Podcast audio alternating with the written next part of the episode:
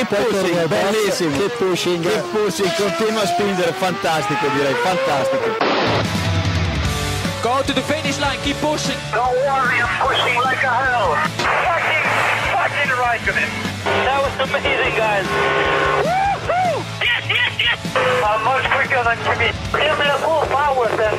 Avanti, Fer, avanti! All the time you have to leave a place.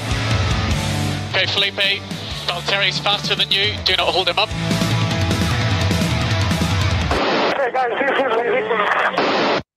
Hola a todos y bienvenidos al episodio 227 de Keep Pushing F1. En este episodio en el que vamos a analizar todo lo ocurrido en el Gran Premio de Gran Bretaña 2021, que se ha corrido este pasado fin de semana en Silverstone. No sé si hoy nos va a llegar el tiempo para comentar todo lo que hay que comentar de este fin de semana, que ya lo preveíamos cargadito, pero vaya tela. Por aquí estamos los habituales, Iván Guillán, David Sánchez de Castro, Diego Otero y desde una catedral holandesa quizás, Héctor Gómez. Buenas noches a todos. Buenas noches. Buenas noches. Bienvenidos Buenas todos noches. a la misa. Bienvenidos todos. Bueno, eh, Héctor, no sé si quieres eh, explicar tus circunstancias o que la gente... Bueno, no sé, dicen que tengo un poco de eco, pero vamos a intentar. Espero que no sea tanto. Tiene capilla el barco, Héctor. Bueno, estamos intentando eliminar el eco, ¿eh? Durante el capítulo, pero. Estamos, estamos ampliando el barco. Estamos ampliando el barco y ya no sabemos qué meter más. Bueno, eh, vamos allá. Vamos a, a comentar todo lo que ha ocurrido este fin de semana. Eh, primero, para empezar, eh, sensaciones generales de, de la carrera. ¿Os ha divertido el fin de semana en general? Solo quiero saber eso. David. David tenía el micro sin mutear, ahora lo ha muteado, se está liando muchísimo. ¿Está, está vivo o está congelado? Está congelado, David se ha congelado. Claro, bueno. Diego, sensaciones Pues, generales. Así sensaciones así generales. empieza, así empieza Futurama, ¿eh? Ojo, cuidado. Ojo, cuidado. Ojo, cuidado, eh, no metemos a los grandes. Da- David con mordisquitos. El fin de semana, en términos generales, si tiene que ser un sí o un no, sí, me ha, me ha entretenido. Con matices, pero sí, me ha entretenido. Iván. Sí, a mí sí, la verdad que sí. Se hacía, se hacía raro, íbamos como un día retrasados, ¿no? Porque el viernes ya teníamos la sensación de sábado y el sábado casi de domingo y así. Pero bueno, bien, a mí sí me ha entretenido más por lo que ha pasado que, que por el formato. No sé si va por ahí la pregunta. Va un poquito por, por todo, la verdad, porque han pasado muchas cosas diferentes este fin de semana y yo creo que nos lo hemos pasado, yo personalmente, muy bien. David, no sé si tú te lo has pasado igual de bien, a ver si estás ahora. Yo me lo he pasado, Teta. Yo me lo he pasado. Ha sido espectacular. No sé si el formato me ha gustado porque, sinceramente, porque ha habido cosas que contar. Eh, los viernes por fin tienen interés para alguien y, sinceramente, para los que tenemos que escribir y contar cosas, viene muy bien que pasen cosas. Sorprendeos. Ahora vamos, ahora vamos con el formato. Héctor, No me gustaría decirlo, pero me ha gustado. ya está, no te voy a pedir nada más. No te voy a pedir Me- nada me- más. No me ha gustado, me lo he pasado bien. Y no me gusta tener que admitir esto, está. pero sí. Ya está, ya está. No, no, no sufras más. Bueno, vamos, vamos a, entrar, a entrar de lleno, vamos a dejar lo del formato para un segundo plato y vamos eh, a entrar en el lío de la carrera, porque esta carrera, como ya sabéis, la ha ganado eh, Lewis Hamilton. Una victoria eh, de Lewis Hamilton en casa, en Silverstone, otra más, compartiendo podio con Charles Leclerc, segundo, y Valtteri Bottas, tercero. Pero todo comenzó, eh, toda la polémica de la carrera vino al principio, en la primera vuelta, en la que una lucha entre Max Verstappen y que salía en la, en la pole. La pole de este fin de semana ha sido para Max Verstappen, quiero, quiero que quede eso claro, Héctor. Eh, salía en la pole segundo Hamilton y en la primera vuelta se enzarzaron en una lucha espectacular que acabó con, que acabó con Max eh, contra el muro. Un accidente muy fuerte, a 51 Gs, creo que teníamos por ahí el dato, Iván. Eh, un accidente muy, muy duro. Y bueno, una sanción de 10 segundos a, a Hamilton que, que no le impidió remontar y, y ganar la carrera. Mucha polémica aquí. En nuestro grupo de Telegram hemos hablado mucho del, del tema. Y vamos allá. David, ¿quieres empezar tú o quién quiere empezar? ¿Quién abre fuego? ¿Abro yo? Eh, bueno, eh, a ver, la acción creo que está entre acción de carrera, o sea, incidente de carrera y dónde ibas Hamilton. Creo que en eso estamos casi todos de acuerdo. El que menos culpa tiene en este caso, sin lugar a dudas, es Verstappen. Lo consideremos como lo consideremos. Eh, y bueno, tenía que llegar, eh, sinceramente, tenía que llegar. Podía haber sido en Hungría, podía haber sido hace 15 días o podía haber sido en Spa. Yo creo que esto no nos ha sorprendido a nadie, que Hamilton y, Verstappen acabaran dándose, porque es ley de vida casi, ¿no? Eh, dos pilotos del talentazo que tienen Verstappen y Hamilton se van a encontrar en algún momento eventual en una curva. Si encima es una curva rápida como Cops, y ninguno de los dos eh, tiene la valentía, porque en este caso hay que tener valentía para frenar, pues eh, tenía que pasar. Iván, decíamos al principio de temporada que antes o después se iban a, se iban a tocar estos dos, apostábamos a ciertos grandes premios, ninguno hemos acertado, pero bueno, se han tocado al final. Sí, sí, eh, estaba claro que esto iba a pasar pronto, más pronto que tarde, por así decirlo. Y ya habíamos visto carreras en las que habían estado muy al límite y al final, generalmente Hamilton más veces que Verstappen había dejado un poco la puerta abierta a no tocarse. El viernes vimos eh, varias situaciones muy parecidas. Tres curvas antes habían tenido una situación muy parecida que os animo a verlas, a ver a quién hubiéramos hecho la culpa ahí si, si hubieran estado dos centímetros más cercanos los coches. Y nada, es lo que decía David, al final yo siento no tener una opinión muy tajante, pero los dos tenían espacio. Yo creo que Verstappen tenía un espacio para quizá perder la posición o irse fuera y dejar pasar a, Hamilton. Y Hamilton tenía, pues eso, un poquito de margen a la derecha, como ya demostró cuando pasó a Leclerc, que no quiso tampoco eh, arriesgarse más y tocó hasta la hierba del interior de, la curva. Así que nada, los dos tuvieron castigo. Eh, Verstappen el obvio y Hamilton una sanción que puede quedarse corta, pero tampoco compro aquel discurso del ojo por ojo, ¿no? De que no puede ser que gane la carrera, que no debería haber puntuado, etcétera, etcétera. Tampoco lo veo tan, tan grave como para eso.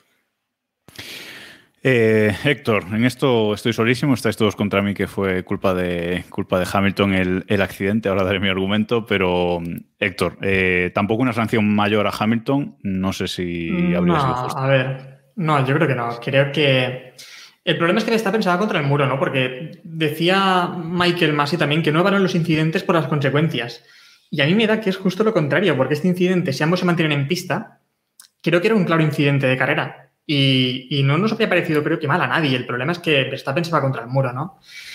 A mí lo que me parece peor es ver después a Hamilton culpando a Verstappen y diciendo cosas que cuando no hay respeto entre pilotos ocurren este tipo de cosas y, ese, cosas así. Pero eh, si la balanza se tiene que inclinar hacia algún lado, yo inclinaría más hacia la culpa de, Hamilton y se ve también en las declaraciones de, ambos equipos. Eh, mientras Helmut Marco culpa prácticamente de, querer asesinar a, Verstappen por parte de, Hamilton. Eh, en Mercedes, lo único que creo que una de las cosas que le he visto decir a Toto Wolf es que em, para bailar tango hacen falta dos personas o algo así. Que en eso tampoco estoy nunca de acuerdo. Pero sí, incidente de carrera o culpa de Hamilton en todo caso. Yo quería, quería apuntar dos cosas. Eh, una, acordados de la sanción que le meten a Vettel, que, ah, perdón, a Raikkonen hace 15 días, que le meten una sanción mayor por algo muy similar contra Vettel a final de carrera.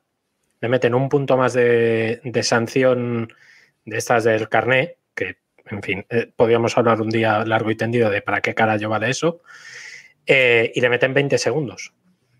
Quiero decir, eh, no se pueden juzgar, efectivamente, yo estoy con Héctor, que no se puede juzgar las acciones o las sanciones por su consecuencia y no sé a quién le he leído, es que no sé de quién, creo que sé de algún piloto o expiloto que lo comparaba con un francotirador. Es decir, no sé si de hecho la frase no, la frase no es exactamente de, este fin de semana, pero viene muy al caso.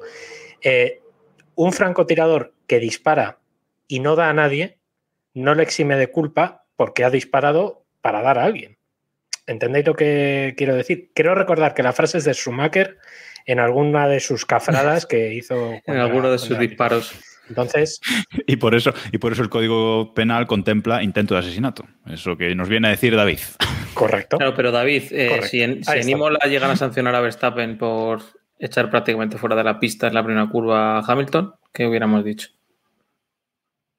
Que no les dejan pelear. A ver, Claro. pero es que tenía sitio. Es que no, eh, a ver, en este caso tenían sitio. Bueno, primero iban los dos pasadísimos, los dos. Entran pasados en la curva de sobra. Pero Ahí vamos, está, eh, ahí está, eh, o sea, está. entran los dos muy pasados. ¿Cuál es el problema? Que el que lleva por delante el coche, por mucho que diga Hamilton que llevaba medio coche pasado, o sea, lleva medio coche por delante, eh, no es verdad, el que ya le ha ganado el vértice de la curva en derechas, en cops, que siendo como es, todo el mundo sabe que ahí tienes que levantar o ir hasta o, o tirarte al pico. Hamilton ahí es el que tiene que levantar porque si no provoca lo que puede provocar. De hecho, Alonso decía, con razón, que tuvo suerte de seguir en carrera. Una bandera roja que le, que le llamada suerte, porque bueno, dicen que el, el propio Bueno, Mercedes dijo que sin la bandera roja no, pero bueno, llegaremos a eso luego. A ver, yo creo que es evidente que es un lance de carrera, es decir, ni no, no habría la polémica que hay si Verstappen se hubiese salido un poco y hubiese vuelto a entrar. Eh, si queremos culpar a alguien, si Hamilton tiene más culpa, es decir, más allá de lo que de- luego, luego ya Jacobo nos explica sus historias, pero si uno tiene más culpa que otro, es Hamilton. Pero bueno, creo que todos estábamos de acuerdo, los Jacobo, eh, el otro día en que esto era un 60-40 y al final tenía que pasar. Luego podemos discutir eso, la sanción y si realmente tiene sentido o no juzgar las consecuencias. Y si tiene sentido o no que si dos pilotos que se están jugando el mundial hacen el cafre y uno echa al otro, pues que no haya consecuencias para el que echa al otro. Porque bueno, al final lo de la sanción de 10 segundos sabemos que es un chiste. En, el, en este caso, para Hamilton, con este coche, etcétera, etcétera. Pero vamos, yo creo que es un lance de carrera de libro. Jacobo, te veo sonriente, ¿eh? Creo que no te has Está llevado tan bajo calentando. lo que esperabas, ¿eh? No, pero No, además, es, que, me- es, que me, es que me estáis dejando todo muy suave. Muy suave. no, mira, fíjate, eh, yo creo que ya eh, el incidente viene por la desesperación de Hamilton el, el sábado al perder contra Verstappen en esa carrera corta o carrera de calificación al sprint rara. Eh, ya venía quemado, ¿no? Por esa ocasión y de hecho en las declaraciones después de la carrera él decía también que eh, si Verstappen se iba solo iba a quedar primero y no iba a poder plantar cara. Y él tiene que aprovechar cualquier oportunidad. Y ahí ya se ve que, vamos, que él vio la oportunidad y se echó con todo, absolutamente. Yo creo que eso, yo creo que eso es clave. Es decir, eh, Hamilton vio lo que pasó el sábado, vio que, que en la carrera de. que en la. Perdón.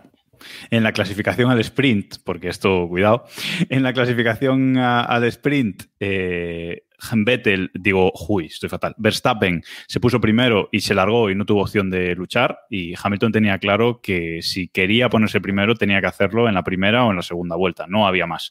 Si no, Verstappen se le iba a marchar. Luego hablaremos de qué coche creemos que ha sido más rápido este fin de semana. Pero creo que Hamilton eso lo tenía claro y, fue a por todas. Hammer time desde el primer momento y a por todas. Eh, a mí, la sanción a Hamilton me parece injusta porque es lo que hablamos siempre. Aquí van dos pilotos luchando, se van los dos pasadísimos de frenada en, COPS y en curvas anteriores, pero en COPS que es donde se produce el, el incidente. Y luego nos quejamos de que no dejamos a los pilotos luchar. Pues aquí están luchando, van pasadísimos y para mí lo que he defendido es que para mí es un incidente de carrera. Eso eh, vaya por delante. Yo no habría sancionado absolutamente a nadie pero sí que si tengo que culpar a alguien, para mí es Verstappen cierra la curva, van los dos pasados y cierra la curva intentando hacer una trazada normal, como si no hubiera nadie a su lado, y sabe que lleva el, el Mercedes en paralelo a su derecha. Es verdad que Verstappen habría tenido que salirse de pista, es así, pero es que es lo que hay, están luchando en una, en una primera vuelta. Pero entonces, Ya está, Jacobo, yo no habría sancionado. Tu, tu opinión es que Verstappen tenga que irse a la grada y ver desde allí el incidente, ¿no? Para que. No, pero es Deja- que eh, no sé. Van luchando y si te tienes y además en cops que la que la escapatoria es de asfalto, o sea, ni siquiera se va. Pero es que además, se va a ir si a Verstappen se va largo, como tú dices, que es verdad que se va largo, aún dejan más espacio a Hamilton del que, del que debería. Sí, yo lo único que digo es que llevas un coche en paralelo a tu derecha y no puedes cerrar Paralelo- la trazada. Sí, sí. Paralelo, a ver. Paralelo. Bueno, o Paralelo, sea, no pu- bueno. Paralelo. Sí, rueda delantera con rueda trasera, paralelo. Antes de pisar el freno van en paralelo. No puedes cerrar la curva como si no, como si no hubiera nadie ahí. Yo es lo único que digo, pero insisto, para mí es un incidente de carrera y no había sancionado a nadie. Aunque Verstappen hubiera seguido en, en carrera, tampoco lo habría sancionado a él. Pero, joder, no sé. A mí ya sé que todo el mundo está de acuerdo en que la culpa es de, es de Hamilton, pero bueno, eh, creo que no puede dar esa trazada sabiendo que lleva ese coche ahí.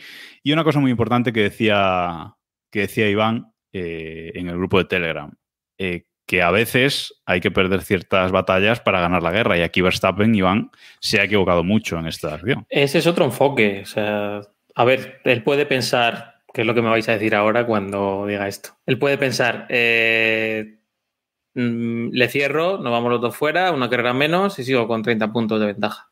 Pero creo que ese no es el enfoque porque queda mucho mundial. Lo único que justifica esto es que Verstappen crea que Mercedes le va a meter mano y que no quiere ceder un punto en cuanto tenga una ocasión. Pero no lo sé. Eh, luego hablaremos a ver de quién pensamos que, estaba más rápido en esta carrera. Yo creo que Mercedes tenía las de ganar en esta carrera, aunque Verstappen ganara la pole en la carrera del, del sábado. Yo os quiero preguntar una cosa. Eh, ¿Vosotros creéis que Hamilton, digamos que alarga, alar, hubiera alargado esa trazada con otro piloto? Y, y, paralelamente también os pregunto, ¿Verstappen se hubiera comportado con otro piloto luchando por el Mundial, eh? Eh, sabiendo que, que, podía acabar fuera?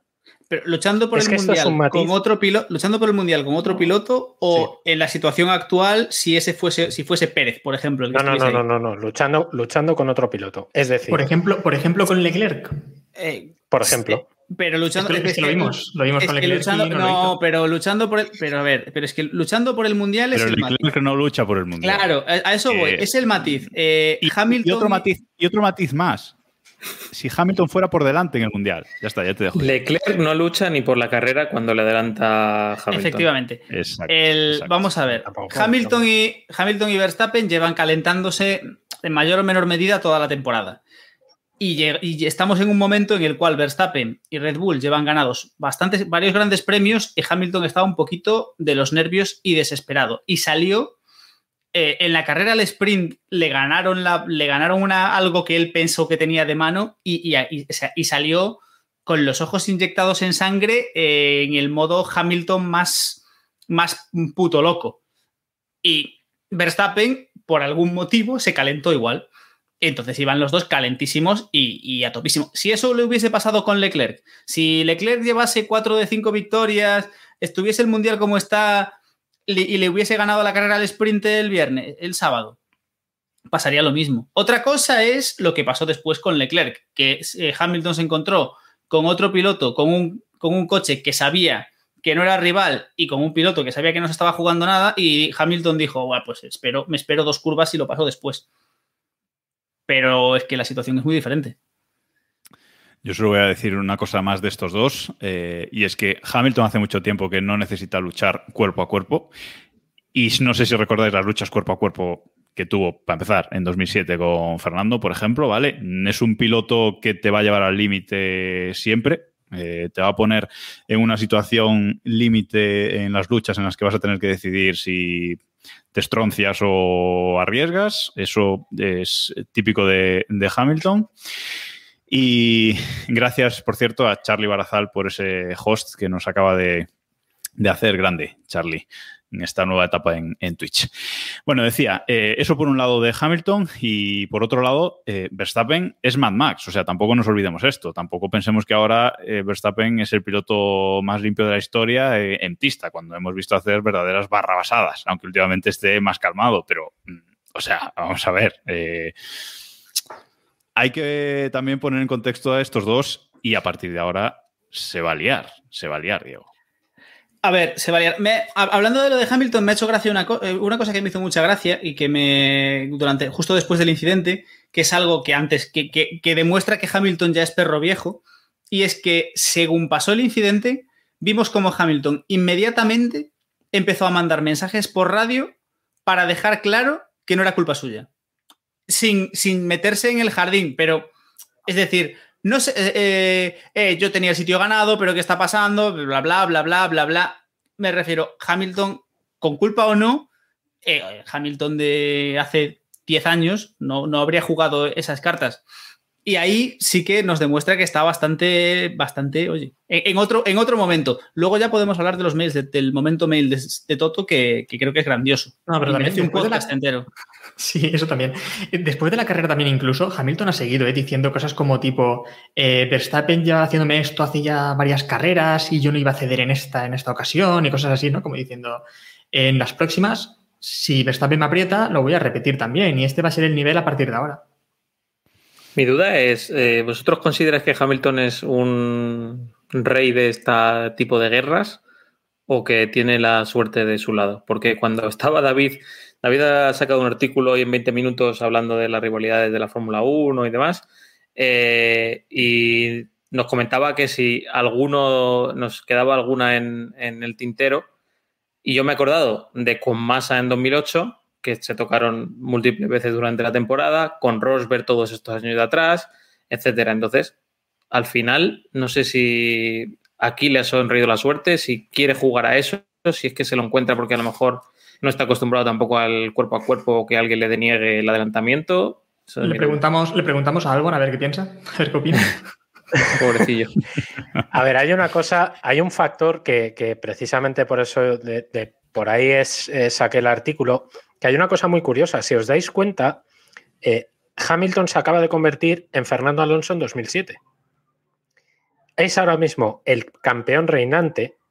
La, la- eh, escucha, la teoría es buena. Es ahora mismo campeón reinante y viene un o sea. joven con un talento que le va a adelantar, evidentemente, y va a acabar siendo campeón del mundo. Si no es este año, será el que viene o el que viene, porque eso está claro que Verstappen, mal que mal, por lo menos va a ser candidato. ¿Cómo, cómo que si no es este y de año? repente ¿No se ha ibas- ¿No encontrado con este. a tope con ¿Qué? el barco, David? Me estás fallando ahí, ¿eh? ¿Cómo que No, si no, no, no, es yo este voy a año? tope. es- escucha, yo voy a tope con el barco, pero coño, hay que ser un poquito coherentes. Quedan 13 carreras, es que, es que nos queda más de la mitad del mundial.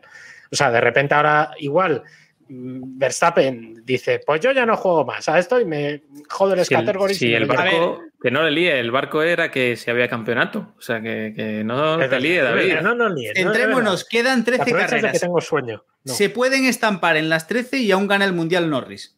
Centrémonos.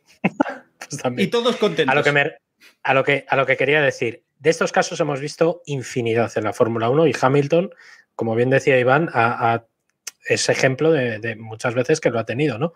Pero que es una cuestión que hemos visto muchas veces de un piloto joven con muchísimo talento intentando tocarle las bolas al campeón reinante. Y podemos poner, yo he puesto cinco ejemplos en ese artículo, pero hay cientos de ejemplos, bueno, cientos no, pero 50 por lo menos hay.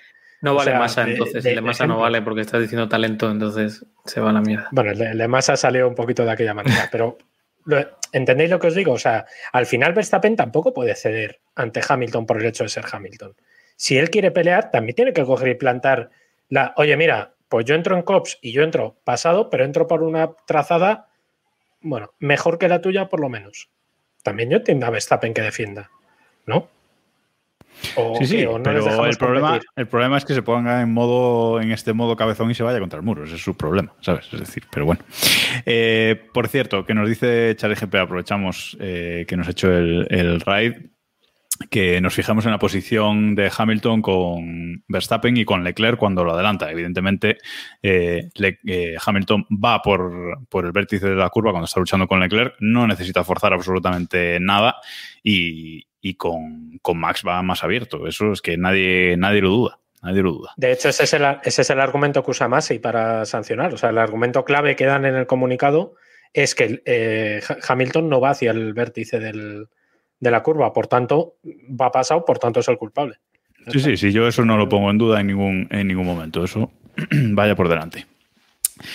Eh, bueno, ¿queréis hablar de los emails? Nos decía al principio mm, Javi Sánchez Chacón en, el chat de, Twitch, que nos está viendo en, en directo, eh, lo mejor son los emails de Toto Wolf eh, para el tema este accidente. O sea, Toto dice que le manda un, un email con diagramas de dónde deberían estar los coches a Masi. O sea, ¿de qué me ¿qué me estás contando? Y Masi dice, ¿cómo que un email si no sé ni dónde tengo la contraseña ahora mismo? O sea, mm, lo mejor es eso, ¿eh? Lo mejor es eso, como Masi dice, ¿qué me estás contando un email si yo ahora mismo estoy aquí con la carrera? No voy a ponerme ahora a ver un email.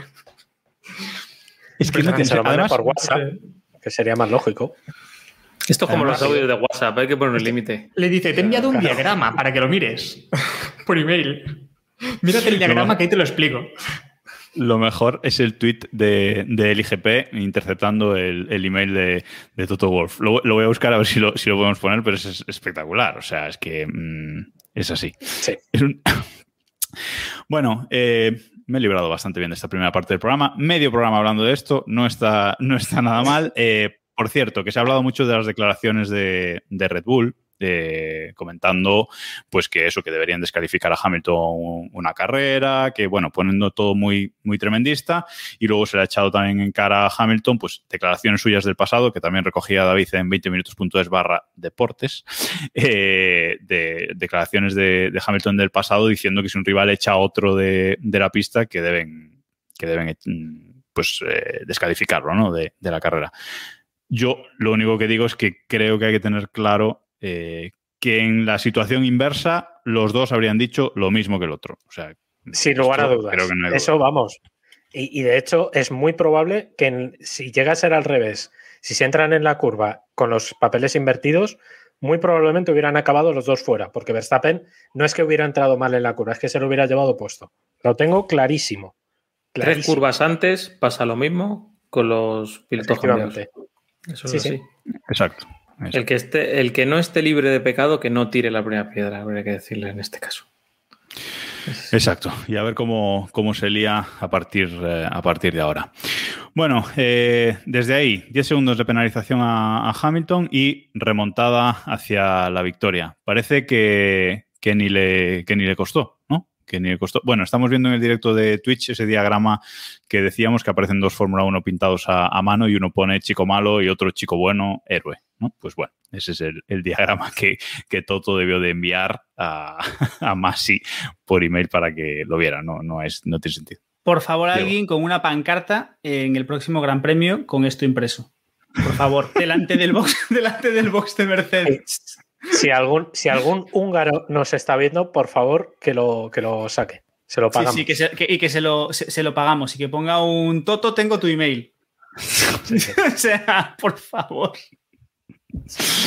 Bueno, como decía, eh, Lewis Hamilton gana la carrera, adelanta a Charles Leclerc a falta de, dos curvas. Eh, como decía Iván, Leclerc ni lucha por, la victoria.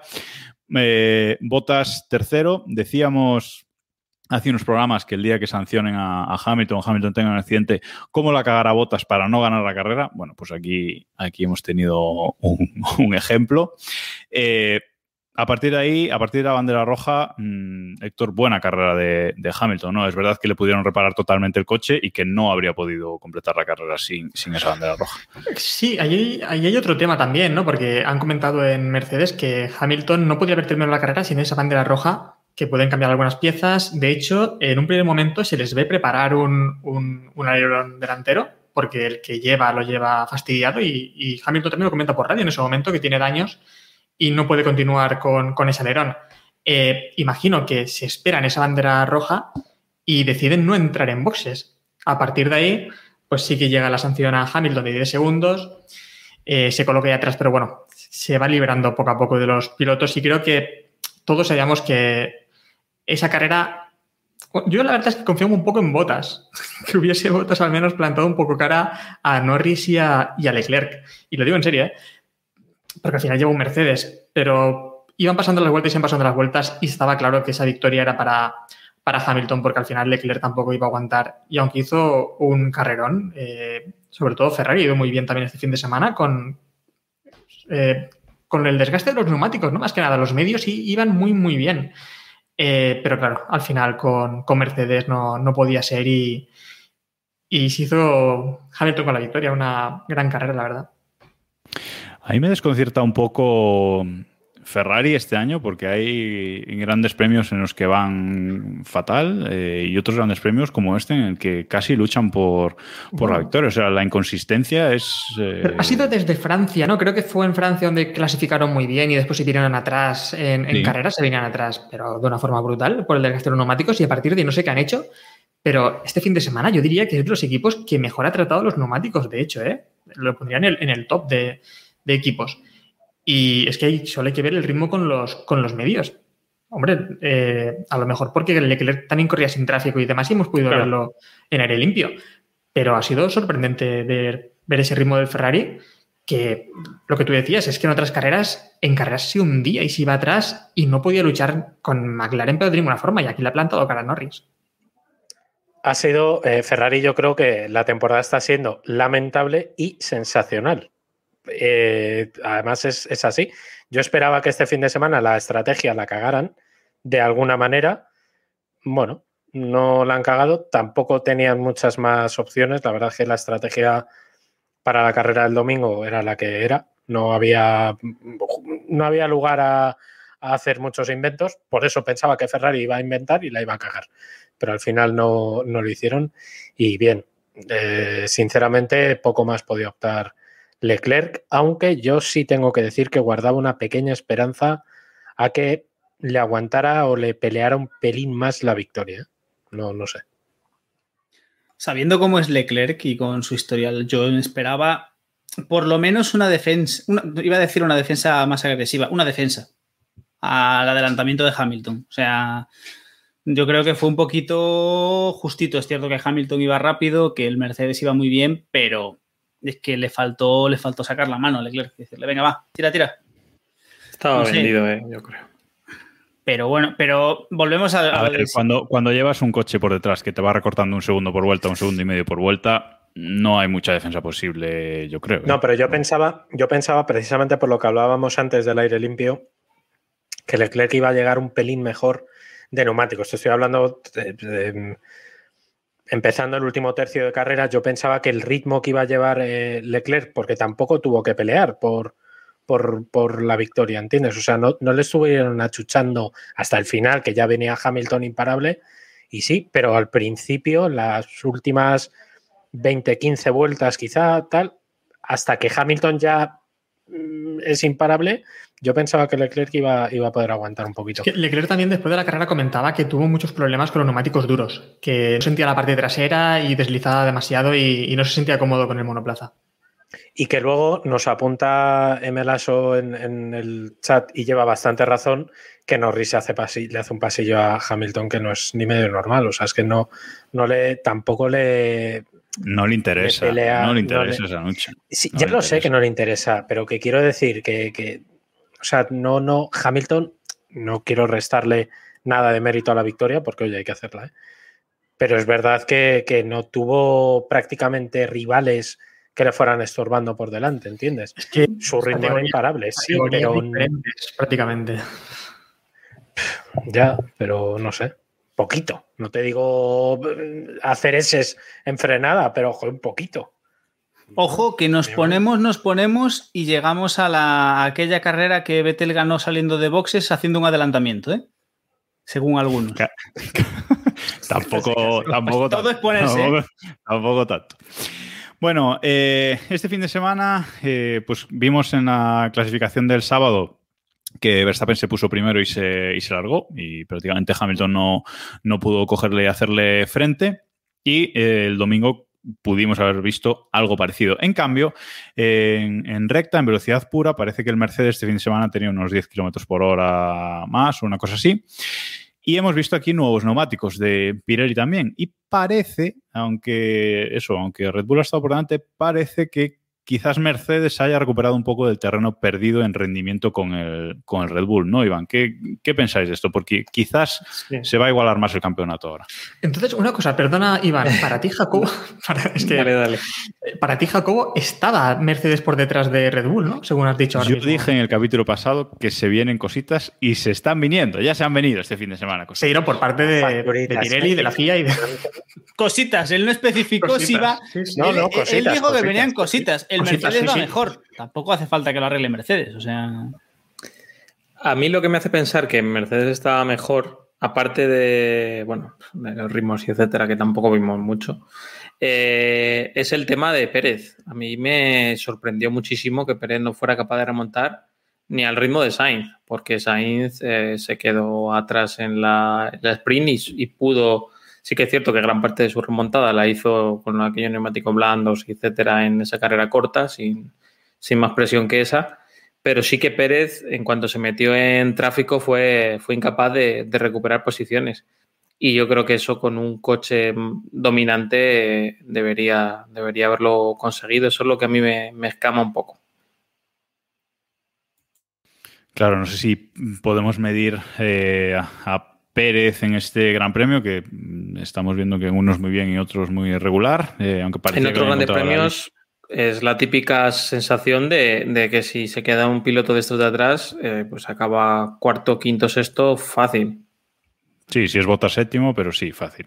vale. Sí, pero a ver, yo creo que yo creo que nadie nos esperábamos a, a, Pérez tan atrás. No, no contabas con que Pérez hiciese podio, porque bueno, aparte es Jesús Pérez, sabemos que es irregular, pero es que ha quedado 17, creo que, que creo que quedó.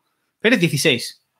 16. Vale, pero esto eh, entramos, si queréis, en este tema de, de Pérez antes de seguir. Eh, es decir, Pérez con el ritmo y con la estrategia que, que, llevaba habría acabado décimo prácticamente seguro.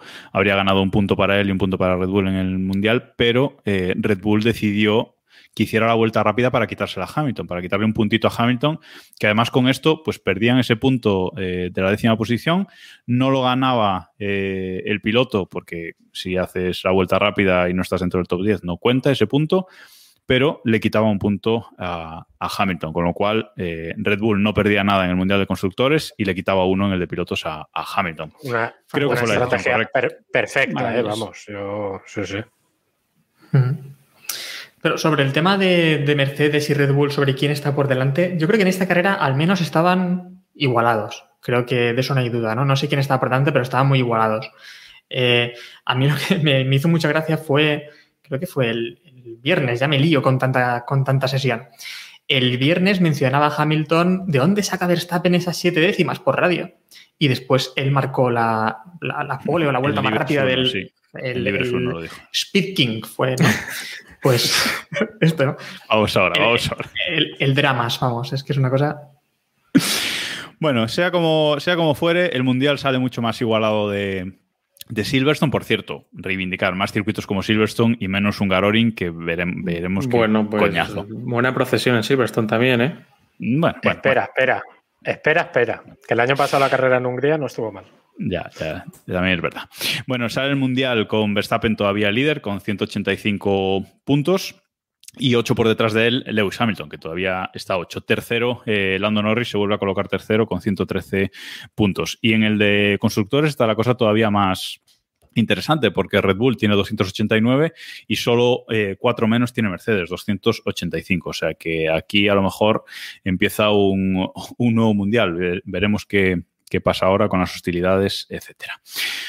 Bueno, vamos ahora sí, con el cambio de formato del fin de semana. El otro melonazo que tenemos, que tenemos aquí que, que comentar. Un formato eh, en el que Héctor es el defensor de los viejales, no sé cómo puse el hashtag en, en Telegram, ya no, ya no me acuerdo, pero bueno, de, de, mantener todo como está, pero... Eh, los nostálgicos. Los nostálgicos no, también no, nos vale. no, es que, no te creas que soy nostálgico, ¿eh? yo soy gran defensor de clasificación a una vuelta, por ejemplo, y no creo que eso sea... Eso no es nostálgico. Eso hace 20 años. Bueno, sí, pero... Bueno, sí, ha dolido. Vale.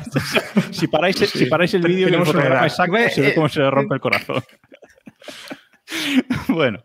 Eh, un, formato, un formato nuevo que nos deja. Eh, yo creo que en este, en este formato nuevo, a mí en general me ha gustado. Me ha gustado mucho con, con, con matices. David, eh, creo que tiene unos favoritos por ahí, Héctor, sobre David, que decía que no, ah, sí, sí, sí, que no le gustaba, que le estaba cogiendo odio a este formato mmm, y nos ponía recordar, recordando el martes cuando diga que me encanta. Vale. Eh, me encanta, es... me encanta. pilotes, hostia, pilotes. Sí.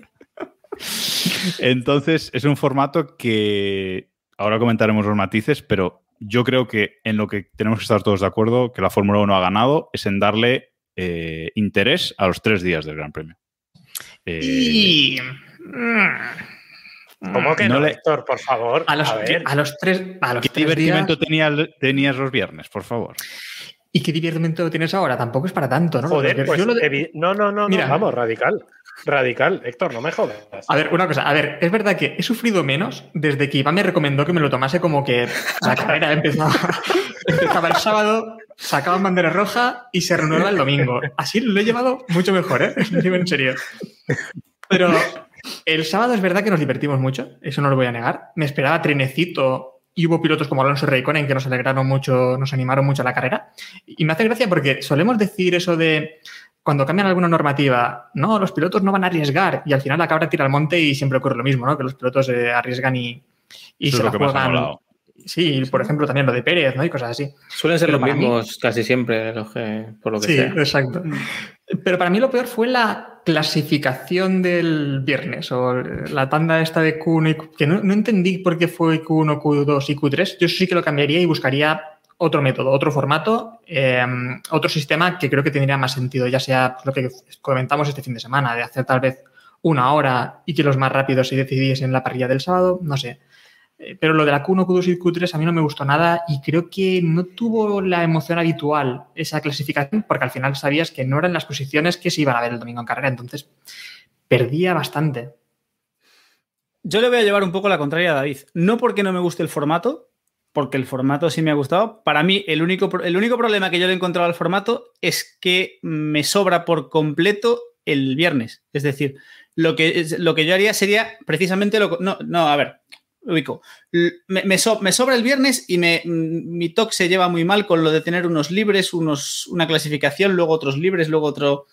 Es decir, yo lo que haría sería invertirlo de forma que dejaría, dejaría los viernes para entrenamientos libres, dos sesiones. De hecho, prohibiría que corriesen los pilotos titulares. Espera, que nos va a contar el formato habitual de, los ra- grandes premios. Espera. No. Y el sábado tendrías la, la- primero la clasificación que le gusta a Héctor y luego la mini carrera al sprint. Dejas el sábado con toda la chicha y los viernes para, para entrenamientos libres y dejas de dar por saco con, el- con la tele si quieres. Y ya para ponerlo bonito, no permitiría que corriesen los pilotos titulares. Ya les dejas tranquilos, ya que Hamilton y compañía se vayan el sábado al circuito y aprovechas para reivindicar un poco la figura del, del piloto de maletín que llega allí al equipo con su dinero y por lo menos le dejas chupar un poco de cámara, coger un poco de tal. Quieres la Y- Fórmula 2, ¿no? Entonces. Eso es. Es que eso ya está inventado. Se llama Fórmula 2. O sea, No, para ver pero- a Roy Nissani no, no pago un gran premio. O sea, no pago por ver a Roy Nissani. Eso es Pero así. Pues a su padre yo habría pagado para verlo, ¿eh? En Hungría. que Pero no estamos, no estamos hablando de eso, Héctor. claro. A ver, el, el formato, objetivamente, y os puedo dar datos, eh, funciona e interesa. Y esto es. eh, Mis ver, Eso, eso es muy, eso es muy tendencioso, porque. ver, vamos a No, ver, esto es muy tendencioso, porque lo dijimos. Sí, David, pero Sí, es, la, es la pero primera lo dijimos, vez también. Lo dijimos, te, lo dije, Bueno, te lo dije la la semana pasada. Te lo dije ver, la por semana. favor, por favor, Diego. Te lo dije la semana pasada, te dije, esto va a ser como lo de Japón cuando tuvieron la clasificación el domingo por la mañana y aquello pareció la hostia porque fue una cosa distinta. Y luego cuando lo intentaron, lo Me puedo ir de vacaciones que Diego se queda, me quedo tranquilo con o sea, es lo mismo. Era, era- es que era impepinable que no, que no tuviese más tráfico porque era algo distinto. Entonces, iba a ser, o sea, si pasado mañana dicen que la clasificación la van a hacer eh, en pelotas corriendo en sacos por la pista, va a tener más tráfico también. Da igual lo que hagan, va a tener más tráfico porque es algo diferente. La Y cosa Russell está, si seguiría sin puntuar. y Russell seguiría sin puntuarse, eso lo sabemos todos. Pero, ¿sabes? Pero la, la cosa es, no- no, es decir, sabes, sabes también como yo que no, es, que no es medible, porque es un gran premio, es algo diferente, va a tener impacto. Y, lo, y, lo, y cuando lo vuelvan a hacer esta temporada va a tener impacto igual, precisamente por eso, porque ha tenido, es algo diferente. Para poder comparar tendrías que hacerlo, pues eso, mitad y mitad de grandes premios. Ahí podrías a Deja- lo mejor valorar. Dejad a Iván dar su opinión. Sí, que no lo hemos sí, yo iba- todavía. Sí, yo iba a decir que, a ver, se ve que el formato de carrera, clasificación a la carrera, por así decirlo, eh, la van a mantener. Entonces, yo lo único, la pega que le pongo, aparte de los horarios que comenta Diego, que estoy de acuerdo, eso de los libres es un poco raro, eh, es que haga un poco de spoiler de lo que vamos a ver el domingo. Entonces yo cambiaría ese formato para que fuera algo distinto. No sé si neumáticos, no sé si formato de parrilla de ordenarlos de otra manera o, o algo así, pero algo distinto. O sea, que no fuera como una continuación una de otra. Ya sé que es lo contrario a lo que la Fórmula 1 ha querido hacer con esto, ¿no? Que, dar cierta continuidad a las tres sesiones. A ver, el problema de esto, primero, eh, la carrera del sábado no fue divertida. La carrera del sábado nos la entretiene. No me fastidies, David.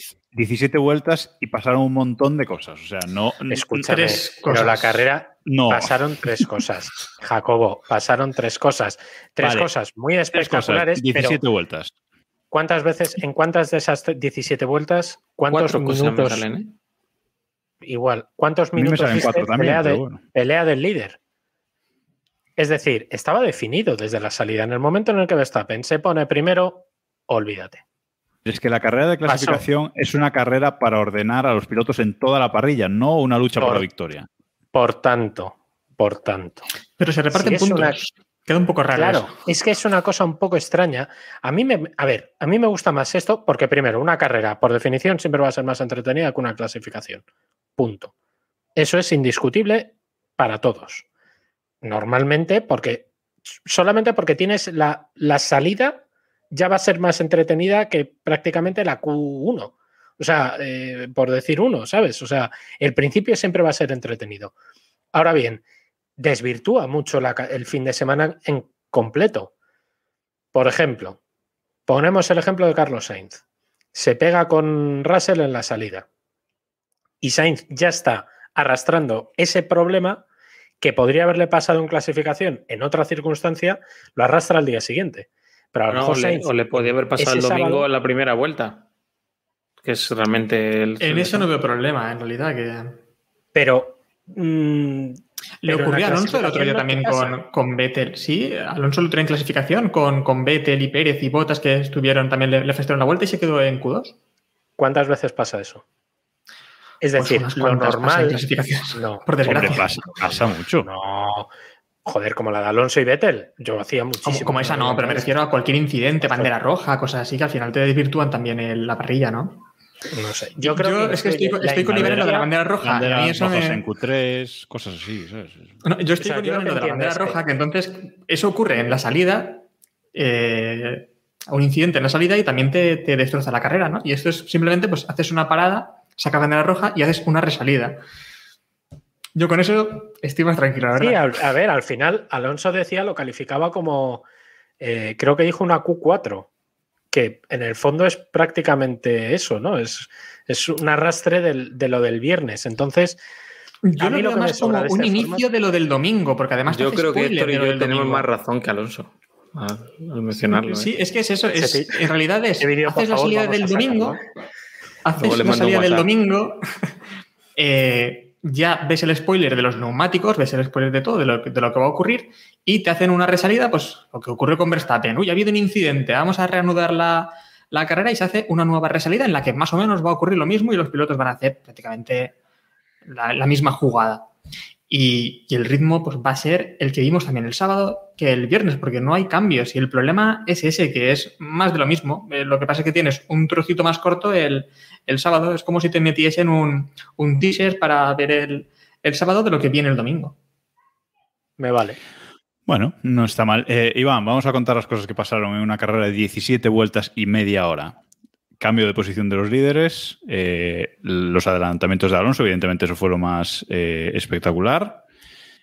Eh, Russell y Sainz y Russell Russell y y Sainz Sainz. y Pérez. Pues oye, no está mal. O sea, no sé. Tampoco... Bueno, pero que no podemos cuantificar. Claro, no podemos No, no, no, yo no digo-. Claro, evidentemente, pero decir que en el sábado no pasaron cosas, pues oye.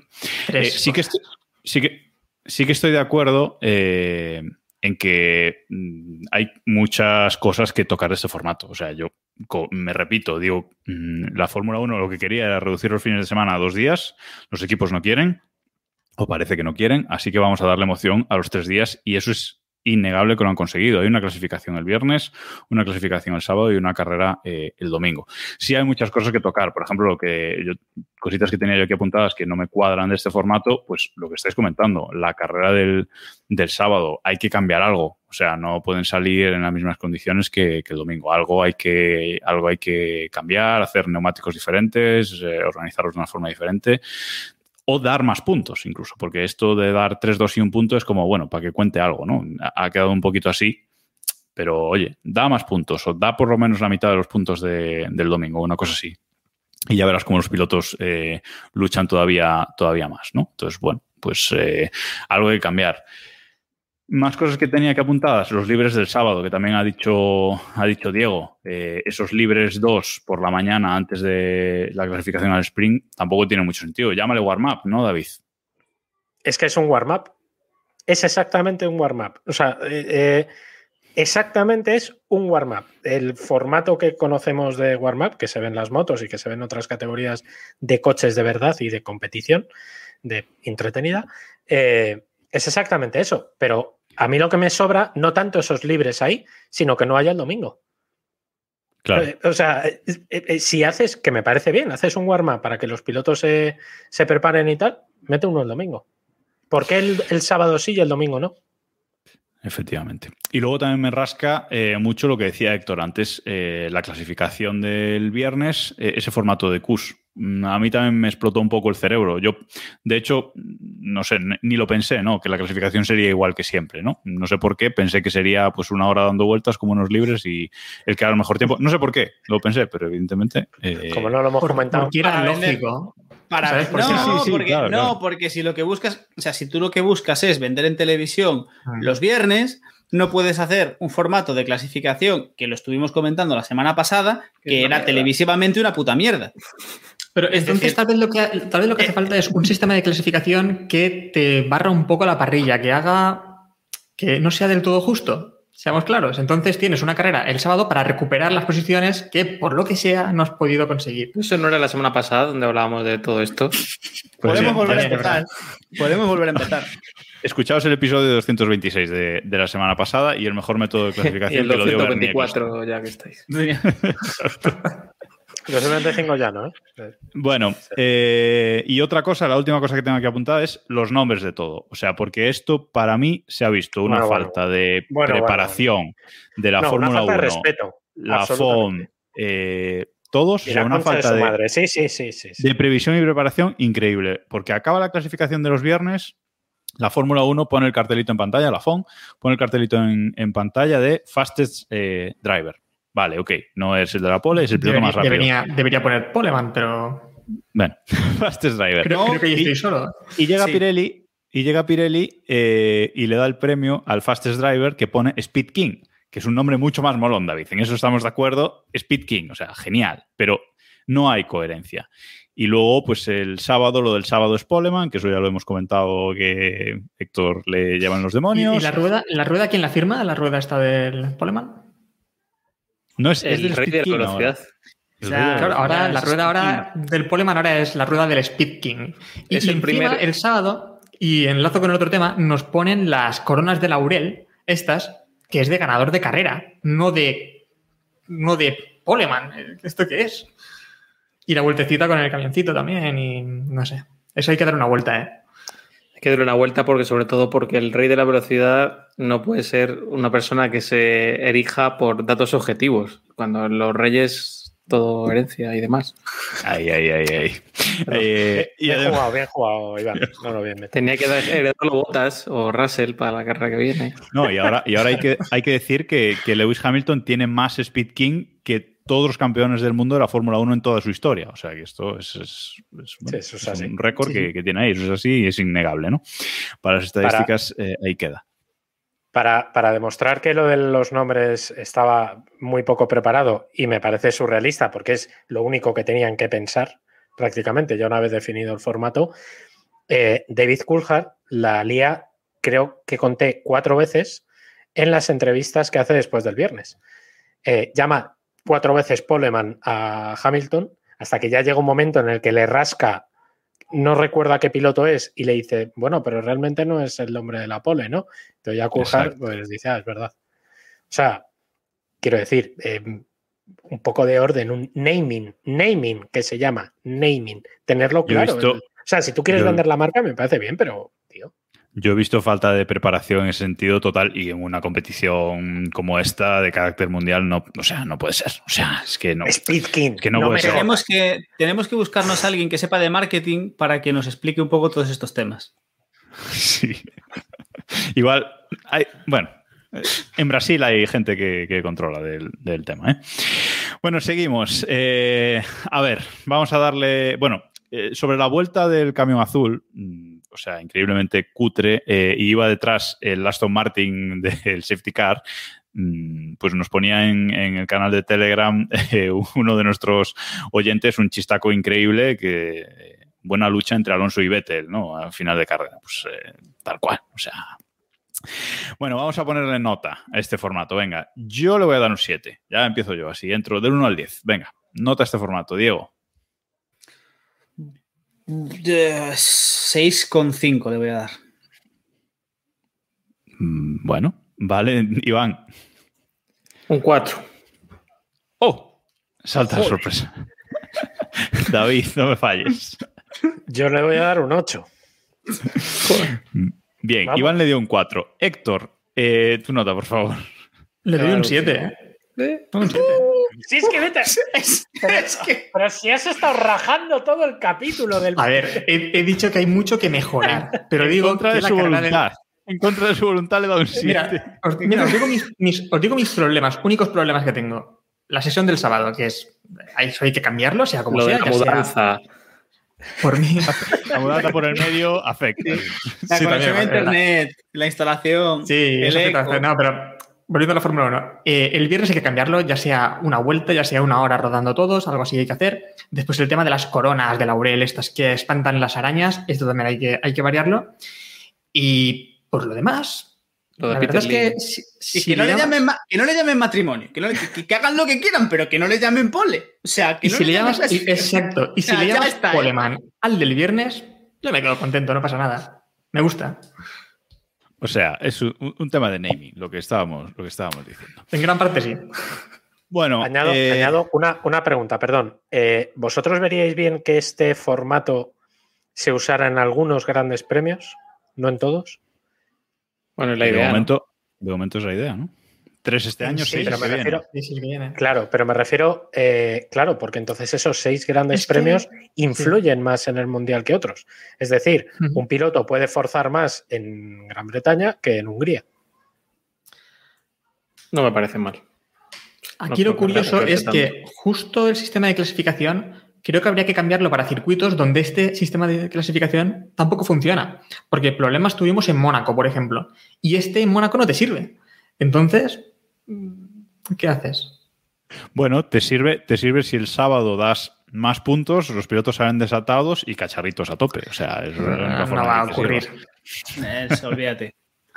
Olvídate. Bueno, veremos, veremos cómo evoluciona, que nos quedan otros dos grandes premios este año con este formato para seguir valorándolo, que es eso, una vez y puede pasar lo de Japón que decía Diego antes, e Iván. Eh, vamos a hacer un sprint final para comentar los temitas que, nos quedan, porque ya los dos temas principales del programa nos han llevado mucho. Eh, hemos hablado ya de, la casi victoria de Leclerc, pero no hemos hablado de las penas de Carlos Sainz. Carlos Sainz en esta carrera ha vuelto a hacer el equipo una parada en boxes muy, muy lamentable y ha acabado sexto. Y gracias, porque eh, un tapón que tuvo por delante llamado Daniel Ricciardo con, con su McLaren le impidió pues eh, avanzar eh, posiciones, ¿no, Iván? Porque la verdad es que venía haciendo muy buena carrera y podría haber acabado mucho, mucho más adelante. Sí, es una pena no tener ese rendimiento real de Ferrari, ¿no? Saber si podía haber peleado con McLaren, tanto por bien para Leclerc como por mal para Sainz. Hay que decir que no tuvo culpa de- del tema del viernes y eso fue lo que le marcó todo. Y cuando iba llegando a esa parte destacada, ¿no? Que a lo mejor se iba a poder acercar un poco a, a Norris, pues llegó el pit stop tristísimo y se fue a, a la basura. ¿Es cosa mía o siempre le toca a Sainz el pitesto malo, David? No, no, no sé, o sea, me da esa sensación. Porque el meme, el meme de Héctor de Interestelar es por algo, o sea... no me acordaba del meme. Eh, a ver, voy a hacer el chiste de Carlos Sainz y la suerte, jaja. No, pero eh, es que al final le tienen que tocar siempre normalmente al segundo piloto o al piloto que tiene que ir peleando por llegar arriba, es el que es el que le pueden tocar las cosas, ¿no? Eh, bueno, en este caso Leclerc, que era el que más opciones evidentemente tenía para la carrera y es el que por el que apostaron, pero es verdad que este fin de semana Sainz tuvo muy mala suerte porque en ese pit stop, por ejemplo, si le hubiera salido bien, yo creo que hubiera tenido un top 5 cómodo, pero tampoco mucho más. O sea, eh, es que a lo mejor hubiera hecho quinto en lugar de sexto. No, bueno, fue, rarísimo, ¿no? Perdona, Jaco, que te, no, no, dale, dale, que te corte, porque cambiaron la rueda y se quedaron mirando, falló creo que el sensor, ¿no? Que hablábamos hace un par de semanas de los temas de los sensores. Y bueno, al final fue un poco simulacro de, lo que va a pasar a partir de Hungría con los, con los pit stop, ¿no? Que no, no, no, que lo han eso lo han prohibido, ¿eh? Lo han, o sea, las han hecho para atrás. Lo han cambiado. ¿Para adelante? ¿Para atrás o para adelante? O sea, va a entrar más tarde. En teoría entra después de verano. Ah, vale. Con lo cual van a probarlo en Spa, que es muchísimo mejor circuito. ¿Para qué van a hacerlo? pruebas. Sí, sí, sí. Claro, si lo dejas hacer en algún lado, en Spa, claro que es el mejor sitio. O en Monza. Bueno, la salida de Spa. Cuidadito con la salida de Spa con, con Max y Lewis. Veremos qué pasa ahí. Bueno, eh, más temas, vamos con Alpine. Eh, Alonso ha tenido un fin de semana espectacular, la verdad, para que negarlo. fue el protagonista de la clasificación al sprint del sábado y luego el domingo tuvo muy buena, muy buena carrera, acabó en, en séptima posición. Ahí digamos que es donde le pertenece, ¿no? Detrás de, los eh, Mercedes, Red Bull y acabo por tanto Red Bull en este caso, McLaren y Ferrari, ¿no? Es un poco ahí en esa posición que, comentábamos, por detrás de McLaren y Ferrari. Y también muy bien Esteban Ocon, que acabó noveno, le han cambiado el chasis, parece Iván que ese realmente era el problema que tenía. De momento lo parece, porque bueno, ha hecho una buena carrera. Sí, sí. Eh, se han oído críticas a Ocon eh, diciendo que a pesar de que le han cambiado el chasis, que ahora no gana Alonso, etcétera, bueno, está en el sitio que consideramos normal, yo creo, por lo menos. Y sobre Alonso, pues nada que decir. Eh, al final, a la chita callando ya está en su estatus habitual. Hoy leía que es el segundo piloto que más carreras seguidas lleva puntuando, que lleva las cinco últimas. Norris ha hecho el récord de McLaren incluso con, con 15. Y bueno, con un coche que, que, está para justo los puntos. O sea, yo creo que está para pelear los puntos, no para, para ganarlos con esta rotundidad. Y nada, le ha beneficiado el tema de las dos salidas, la verdad. Es, es la conclusión que, que podemos sacar este fin de semana. Ese formato, de hecho, beneficia precisamente a los pilotos que no clasifican tan bien. Y Alonso es un piloto que, oye, pues entre sus muchas virtudes no está el sábado beneficia a, Alonso y perjudica, por ejemplo, a, Russell, ¿no? que no va a puntuar con Williams en su vida. O sea, eso. Mm, hay un tuit por ahí de David que tengo favoritado por si pasa, pero no ocurrirá, se va a pudrir el No va a ocurrir. Eso es así. No va a pasar. Que tuvo una espectacular clasificación también el, viernes, Russell, octavo, ¿verdad? Si no me equivoco. Eh, pero luego, claro, tuvo dos salidas por el medio y no pudo no pudo hacer más con, ese Williams y acabó la carrera, pues bueno, pues ahí. Y, sanciones, y sanciones también aparte, ¿no? Que hecho a, Sainz de la pista en la, en la carrera del sprint, que fue sancionado creo que tres posiciones para el domingo. Sí, tres posiciones. De... La reentrada de Sainz y también la de Pérez, eso también es otro tema que, ojo, ¿eh? Que madre mía, qué reentradas y más si no dijo nada. Que eso me parece muy grave que no dijera nada ahí, porque crea precedentes, ¿no? Y es también lo que dice Alonso en, en estas últimas carreras que lo que no se penalice, él también lo va a hacer. Y otros pilotos también van a hacer lo mismo. Entonces, eh, ¿has reentrado si no te han dicho nada? Pues a la siguiente yo reentro como me dé la gana, que no ocurre nada, ¿no? Jauja. Es un caso como el de, pues el, lo que hablábamos de, castigar la consecuencia, ¿no? Si Sainz se lleva por delante a otro piloto, pues bueno, le hubieran mandado final de parrilla, etcétera. Y lo hizo y el que pasó por allí fue capaz de esquivarlo, que siendo creo que fuera, creo que era Raikkonen, me pareció extraño, porque Raikkonen últimamente tiene que ir a, revisarse un poco la vista. Y, nada, y, la verdad que sí, fue, fue bastante difícil de, entender que, por lo menos una advertencia o estas cosas que vemos ahora no, no les cayera a ninguno de los dos. A mí lo que me, lo que me sorprendió más de estos dos incidentes, esas dos reentradas, es que ni siquiera eh, la FON las mostró realmente. Es decir, fueron ni la ni más se comentó nada y en, en pantalla tampoco se vieron realmente. O sea, las hemos visto luego pues en vídeos de cámaras on board, de los pilotos, etcétera. ¿no? Un- Sí, sobre, bastante- sobre Russell simplemente eh, decir que a mí me ha sorprendido mucho. Hombre, la vuelta fue la leche, eso es verdad. Luego la carrera pues se fue para atrás. Pero hay que... Es muy sorprendente todo el, el- el aparato mediático y de público, etcétera, a favor de, de Russell y, por ejemplo, ignorando a Norris, ¿no? Que, que, que está haciendo una temporada Sí, flipante. sí, sí. Sí, sí, sí, sí. Ahí. O sea, Había tres, no tres británicos en parrilla y el que se levantaban era por Russell. No tiene sentido. no tiene ningún sentido, porque lo que está haciendo Norris es para que hubiera estuviera naranja toda la toda la, la grada de Silverstone y no lo estaba. Ya O sea, le estaban apoyando en Styria, entonces increíble. ahora no. Color papaya. No les venía, no les venía bien, está claro. Aston Martin. Eh, Vettel volvió a hacer así una de, de- una de estas de principio de temporada eh, y un, un trompito.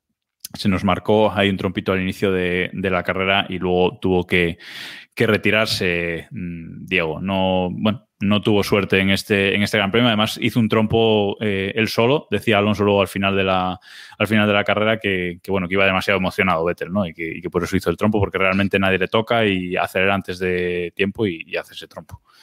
Las pullitas de Alonso, que, que le encantan. Eh, Sobre todo a sea, Vettel, ya lo sabes. Sí, sí, ahí hay un. el- los títulos de Vettel le duelen demasiado, pero, pero bueno, ya se le pasará. El, a ver, no es, justificable. me refiero, mm, cometió un error, hizo un trompo, se fue al final de parrilla y ya de ahí no, no remontó. Un Vettel, estamos viendo un Vettel irregular esta temporada y, y nos tocará un Vettel irregular lo que queda de temporada. Disfrutar los días buenos y sufrir los días malos. Sí, yo creo que es decepcionante en general para, para Aston Martin este fin de semana. ¿eh? Han traído bastantes mejoras y Stroll puntuó, pero es que es verdad que no son capaces de sacar. Yo creo que tienen la intención de, de destacarse un poquito ¿no? en ese quinto puesto por delante de Alpine y Alfa Tauri y no lo logran conseguir. Alfa Tauri tiene dos pilotos que, no, van a ningún lado y un coche que no saben por dónde verlo venir. Y Alpine yo creo que tiene peor coche que, los otros dos, pero aún así no, no logran destacarse y, y cerrar ese desarrollo ¿no? y, pensar en el año que viene.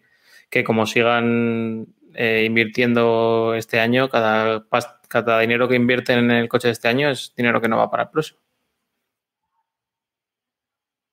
Es que lo de, lo de, lo de Vettel es un poco extraño porque incluso nosotros pensábamos que, que había regresado. Eh, tuvimos las carreras de, de Mónaco y de Bakú, en las que hizo unas grandes carreras, la verdad, estuvo muy bien. Pero son circuitos un poco diferentes, ¿no? Circuitos urbanos. Y cuando hemos regresado a los circuitos más habituales, eh, hemos visto otra vez por detrás de, de Stroll, incluso en muchas ocasiones. Stroll está puntuando más o menos de forma regular, no grandes actuaciones, pero al menos puntuando. Y Vettel ha puntuado creo que tres veces y dos son grandes puntuaciones en, en Bakú y en, y en Mónaco, simplemente. Los estrolistas estarán orgullosos de, de tipo este comentario, Héctor. Eh, bueno, decir otra pullita de otra pullita de Alonso, eh, que dijo que su mejor defensa en este Gran Premio fue Stroll, precisamente, ¿no? Porque eh, no le hizo de tapón por detrás de él y no, bueno, no tuvo demasiadas luchas, no se tuvo que defender mucho de, de Stroll y no daban pasado a Stroll los que venían por detrás, con lo cual otra pullita ahí de, de Alonso. Eh, y luego otra cosa que nos comentaba la, Lauriki78 en, en el chat de, de Twitch, ¿qué apuesta ha perdido Vettel o qué, qué- por qué ha- se ha puesto a recoger cosas del circuito, David, de, desperdicios de, de las gradas del circuito? Eh, no, creo que es una campaña que se ha tomado bastante en serio para el reciclaje y tal, porque de hecho el eh, lunes, creo, creo que fue el lunes, sí, eh, estuve en una planta de reciclaje para comprobar lo de la, bueno, el tema ecológico y tal. No desconozco si era una campaña del equipo, creo que no, porque si no ya nos hubieran bombardeado a mails y, y esas El cosas. equipo ha dicho que no, que no era que campaña suya. de- Sí, era- el era- equipo ha dicho que, sí. Que vieron a Vettel hacerlo, dijeron, o sabían que Vettel iba a hacerlo, y le siguieron con las cámaras, pero como que no, no partía del equipo la, la idea. Sí, A ver, sí, no, fue, Vettel- una, fue una cosa de él, ¿eh? No- no sé. Vettel tiene un contrato, no vamos a meter en un embrollo aquí ahora después de una hora y diez de capítulo. Eh, Vettel tiene un contrato personal con BWT, que es la marca esta de agua y demás que patrocina el equipo, por eso tiene el casco rosa. Y es uno de los temas de sostenibilidad y del agua potable en- por el planeta y demás, no, una causa no bastante noble, aunque evidentemente la hace por, por lo que lo hace. Y bueno, no sé si esto entra en ese en, dentro de ese contrato o lo que sea. Supongo que la visita que comentas tú anteriormente sí, pero este tema ya no, No, lo pero es curioso y de hecho la, la grada que, que limpia es una grada de parecido a lo que hace Sainz en el Gran Premio de España, que organiza él una grada para sus aficionados, entre comillas, y era la suya. Debió hacer un evento con ellos y como vio que la afición inglesa son así de cerdos, pues decidió ponerse a limpiar. Un respeto para los cerdos, llámales incivilizados o lo que sea. ¿eh? Eh, eh, no, que quede claro que no lo estamos criticando. ¿eh? Yo, simplemente es, es una acción sorprendente y, Bien hasta que él. nadie piense que, que no estamos criticando, bien por él, efectivamente, sea por el motivo que, que sea que haya detrás, pero bueno. Y acabamos el capítulo. Bueno, no, no acabamos todavía. Eh, Sunoda. Eh, puntúa. Sunoda en décima posición. Queda por delante justo de, su compañero Gasly.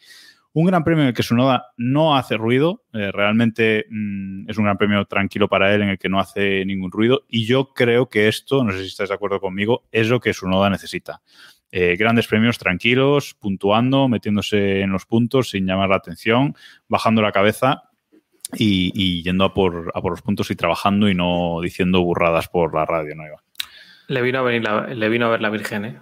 porque eh, con los abandonos, con lo de Pérez, eh, estuvo gran parte de la carrera peleando con la Tiffy, ¿eh? o sea que con eso decimos todo, hombre, que Williams estaba mejor o está mejor de lo que de lo que parece es verdad, pero bueno, eh, estuvo ahí en el trenecito y tuvo la oportunidad de, de rentabilizarlo. Hubo otros que no, los Alfa, por ejemplo, se fueron para atrás.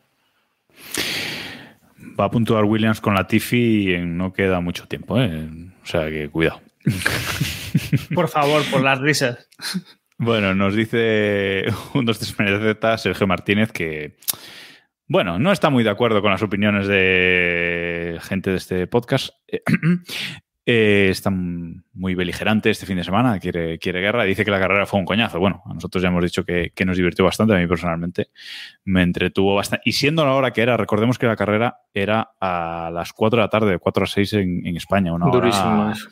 Durísima. Y acabó, durísima. y acabó tarde por el, por la bandera roja, si no hubiera acabado en medio de la siesta. O sea, hubiera sido un criminal. Efectivamente. Que por cierto, otra cosa que no me cuadra de este formato, que no la dije antes, es esto, los horarios random. Esto no puede ser. O sea, esto hay que poner unos horarios decentes y recordables. O sea, no- no puede Civilizados. Civilizados, Sí, sí. efectivamente. El tema horarios es una batalla perdida ya en la Fórmula 1 de los últimos años. No, no entraría. Bueno, vamos a cerrar eh, el podcast de hoy con el coche de 2022. Bueno, la maqueta que ya habíamos visto del coche de 2022 que presentó la Fórmula 1 en Silverstone a principios del fin de semana, con unos colores muy mal elegidos, creo que tengo que decirlo. Luego han salido renders que ha sacado la Fórmula 1 en sus redes sociales del coche de 2022 pintados con los colores de los equipos actuales. Mucho mejor presentación esa. Y bueno, eh, no sé a quién leía en Twitter, creo que a LGP, que seguramente los eh, ingenieros jefes de, de los equipos estaban mirando esa presentación y diciendo, no, nuestro coche no se va a parecer en nada a eso que están presentando, ¿no, Diego? O sea, va a ser... Eh, bueno, Es que, es que es- es- vamos a presentar el coche. No, o sea, vamos a presentaros. O sea, con esto podéis tener claro cómo no van a ser los coches de 2022. Es decir, eso sabemos que así no van a ser. No sabemos cómo serán, pero sabemos que así no van a ser. Yo espero que después de presentar este coche, que tengo que decir que a mí personalmente la maqueta me gusta, me parece que es un que es chula, incluso con el con los colores estrambóticos estos que le metieron. A mí me parece que es chula. Después de esto, lo único eh, bonito que puede pasar es que se reedite algo como los penes de, de- de- de- del, del Caterham o alguna cosa del estilo. O sea, yo por favor espero algún quiebro de diseño totalmente inesperado que, que sea horroroso y que, y que invite a que se peguen de cabezazos los que hicieron la normativa. bueno, creo que no hay mucho más que discutir, ¿no, Sí. David? Va a ser así... No, no, para adelante. Vamos, no creo que vaya a ser así, más que nada porque los equipos digo yo que ya tendrán hecho algo del coche del año que viene, o sea que esta maqueta tampoco... O todo. O todo, claro, vamos, si han tenido que esperar a la maqueta, pues mal vamos.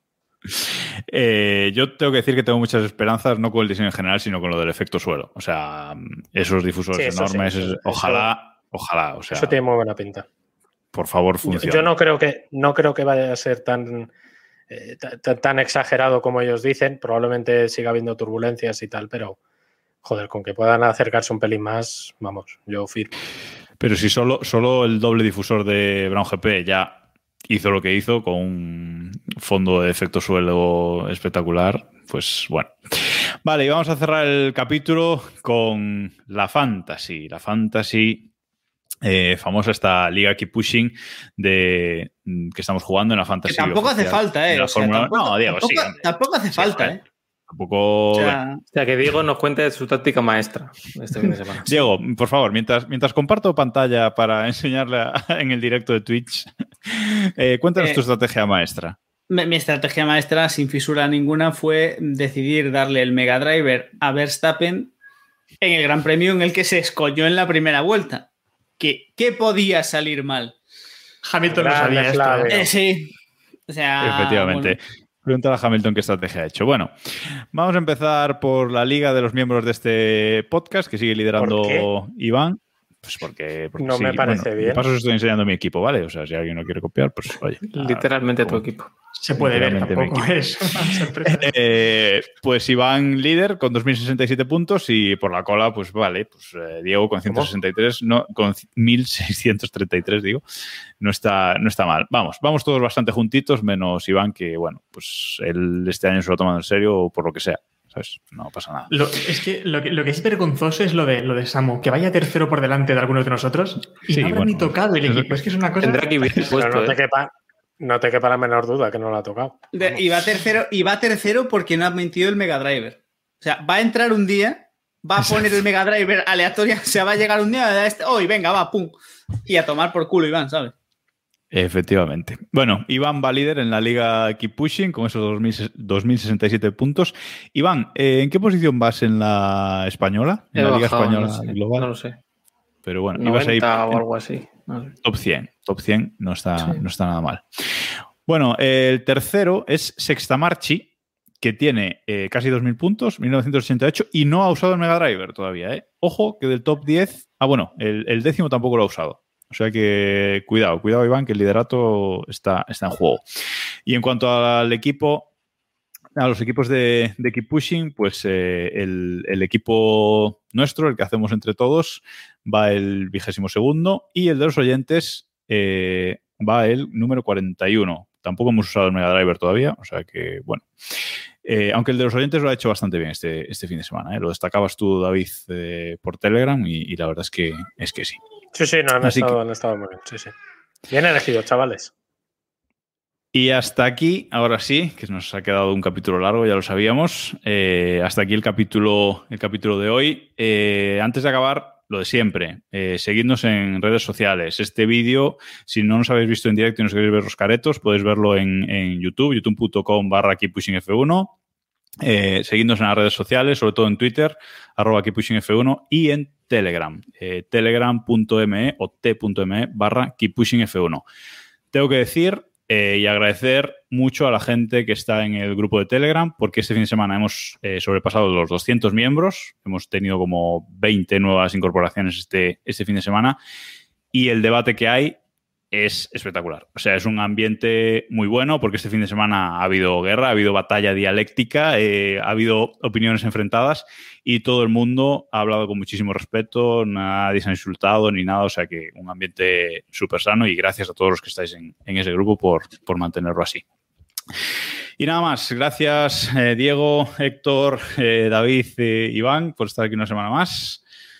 A ver si conseguimos que Samu nos envíe un vídeo o algo la semana que viene. Y nos escuchamos la, y nos vemos la semana que viene en un nuevo capítulo que haremos eh, un repasillo peculiar a lo que va de, de temporada. Gracias a todos por estar ahí. Adiós.